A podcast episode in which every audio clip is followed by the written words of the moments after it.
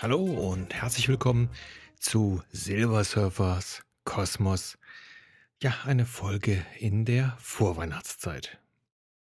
Wer mich und meinen Podcast in den letzten sieben Jahren begleitet hat, weiß, dass ich ein Fan der Weihnachtszeit bin. Viele Lichter in der dunklen Jahreszeit, der Vorsatz, andere durch Geschenke zu erfreuen, die Vorfreude der Kinder und die Möglichkeit, Zeit mit seiner Familie, seinen Eltern zu verbringen. Und natürlich gehört der Weihnachtsbaum, der religionsübergreifend in vielen Wohnungen geschmückt steht und die regionalen verschiedenen Mahlzeiten, angefangen von Kartoffelsalat mit Würstchen über Ente und natürlich der Weihnachtspunsch dazu. Aber ist dieses Jahr nicht alles anders?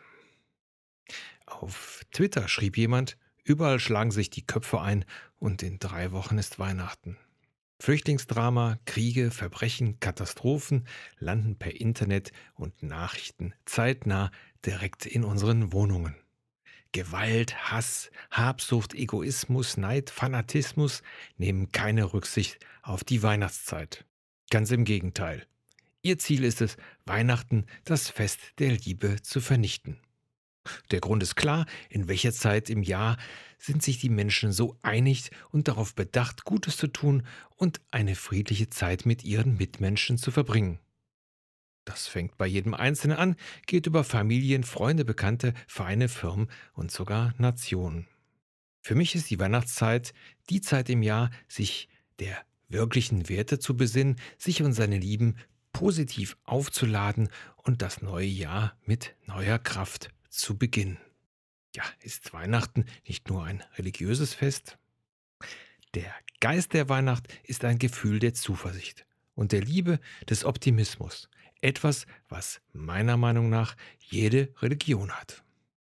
Und sind wir mal ganz ehrlich, Religion ist in Deutschland Privatsache.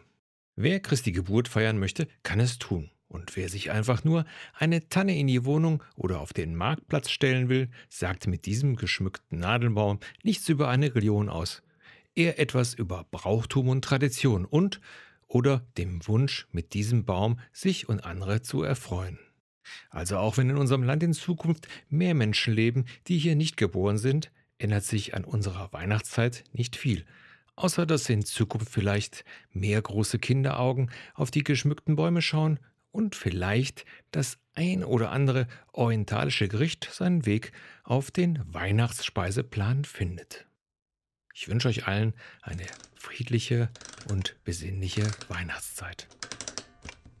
Euer Frank.